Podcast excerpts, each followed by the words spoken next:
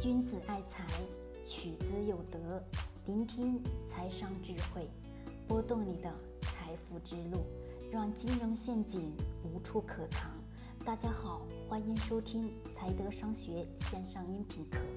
接下来有请贺老师的分享。好，各位，我们今天来讲讲基金当中的一些潜在的规则，好吧？在我们本国，我我们中国国家，就是在我们这个国家。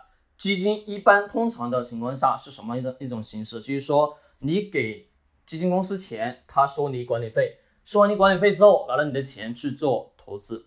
好，我这当中呢，我需要跟各位去讲一个非常现实的一个问题，为什么呢？因为在其他所有国家、外国啊等等的国外的一些国家吧，几乎在于什么基金投资，它根本不收什么，不收你的手续费。为什么不收？因为在基金运作过程当中，挣钱呢是分一定的比例，对吧？只是相对来说，在我们国内的基金公司投资能力，我只能讲差的不能再差了。我们天天看着表面上那个基金的涨幅很高，对吗？各位，那都是怎么来的？都是在市场当中追涨杀跌，拼命的追追来的，懂吗？追来的收益其实都只是什么昙花一现。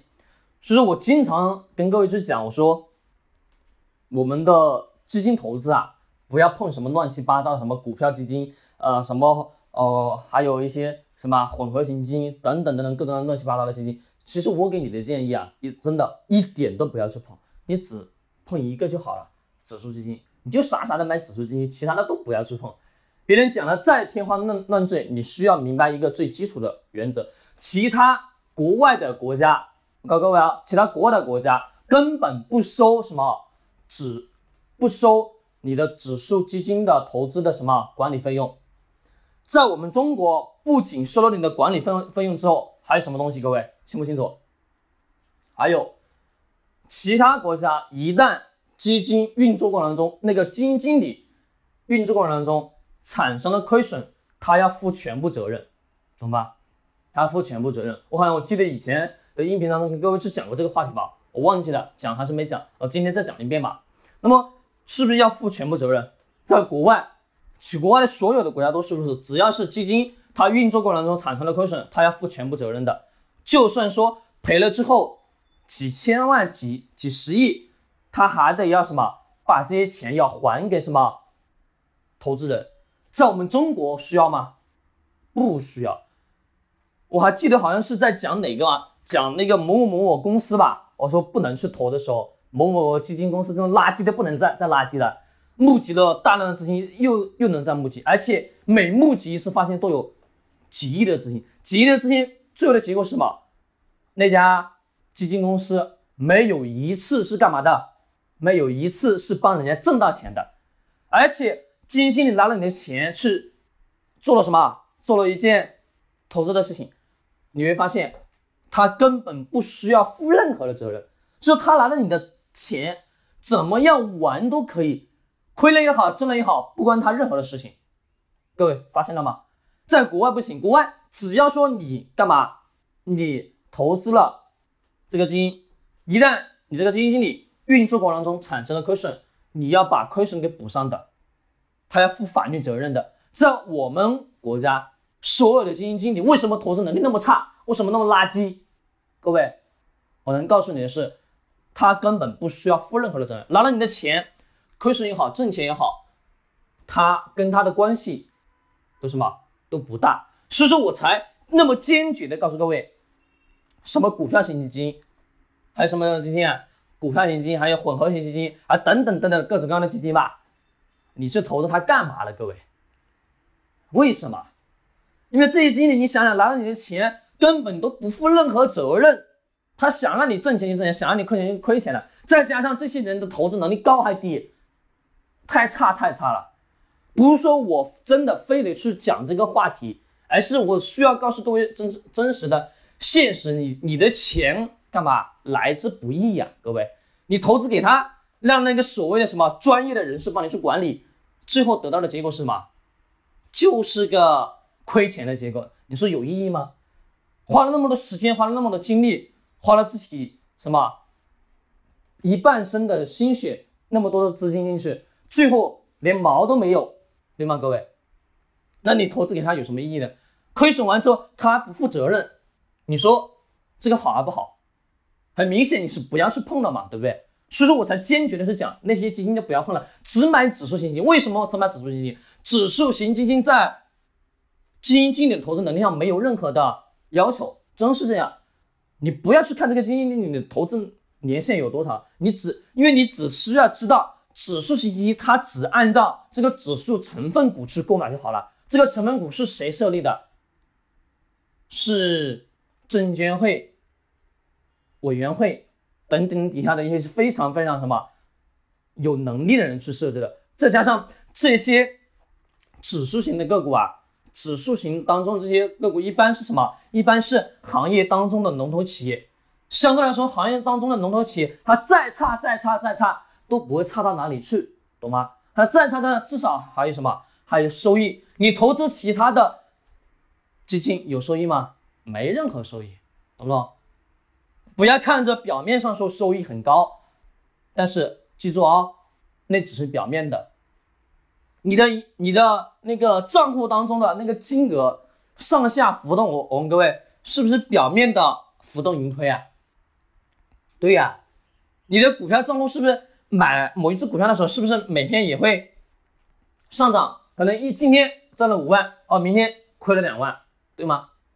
为什么？因为它属于浮动的呀。